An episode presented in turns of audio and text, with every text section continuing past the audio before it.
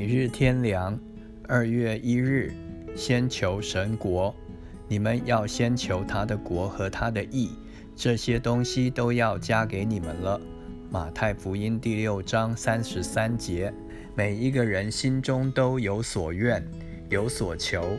有的人想吃得饱，穿得好；有人要金钱多，地位高；有人希望有好婚姻、美好家庭；有人是希望有快乐安逸。总之是各有所愿，各有所求。有人为此努力奋斗，也有人为此祈求祷告。不论是靠自己，或是求神，都是要达到自己的愿望。但是不少人所求的没有抓住要点，那是目光短浅，目的狭小，像小孩子求点糖果、玩具而已。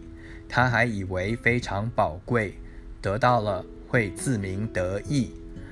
主耶稣却一语道破，指明方向。他告诉我们，什么是重要而优先，是远超过一切的，那就是要先求神的国和他的义，其他所需神也必加给，不必为之担忧操心。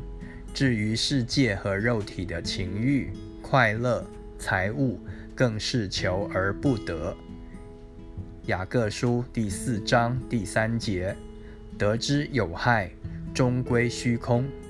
唯独神的国是包括万有，永远长存，福乐无疆。若弃此求彼，必遗恨千古。如果将世上所有的东西加起来，福乐集中一道，也比不上神国中的亿万分之一。